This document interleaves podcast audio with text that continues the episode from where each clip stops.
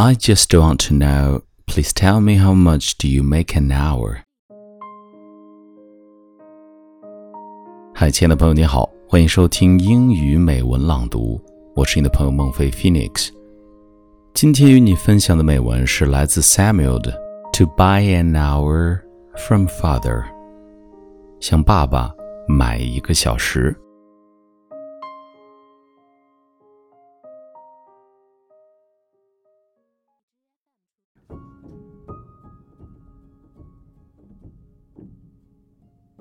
To buy an hour from father.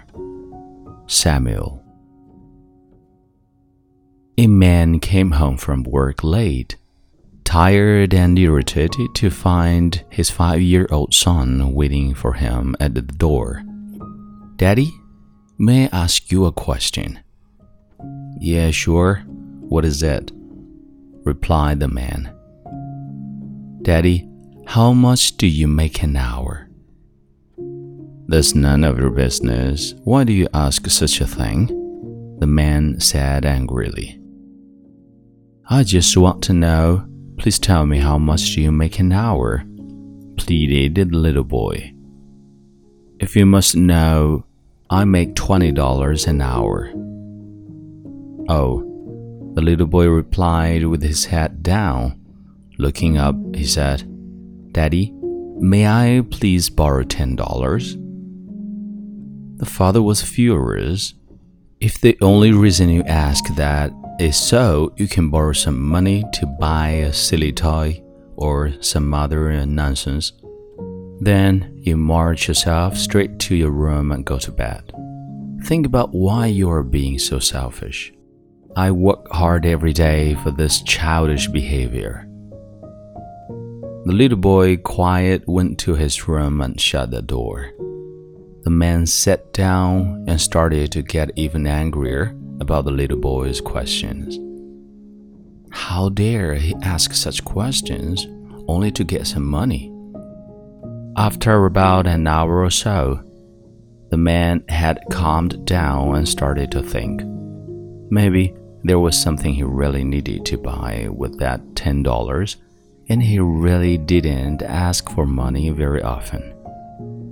The man went to the door of the little boy's room and opened the door. Are you asleep, son? he asked. No, Daddy, I'm awake, replied the boy. I've been thinking maybe I was too hard on you earlier, said the man. It's been a long day, and I took out my aggravation on you. Here is the ten dollars you asked for. The little boy sat straight up, smiling. Oh, thank you, Daddy, he yelled. Then, reaching under his pillow, he pulled out some crumbled up bills. The man, seeing that the boy already had money, started to get angry again. The little boy slowed, counted out his money, then looked up at his father. Why do you want more money if you already have some? The father grumbled. Because I didn't have enough, but now I do, the little boy replied. Daddy, I have $20 now. Can I buy an hour of your time? Please come home earlier tomorrow. I would like to have dinner with you.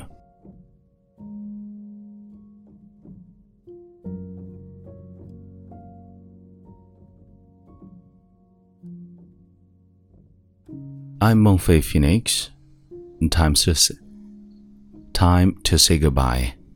See you next time.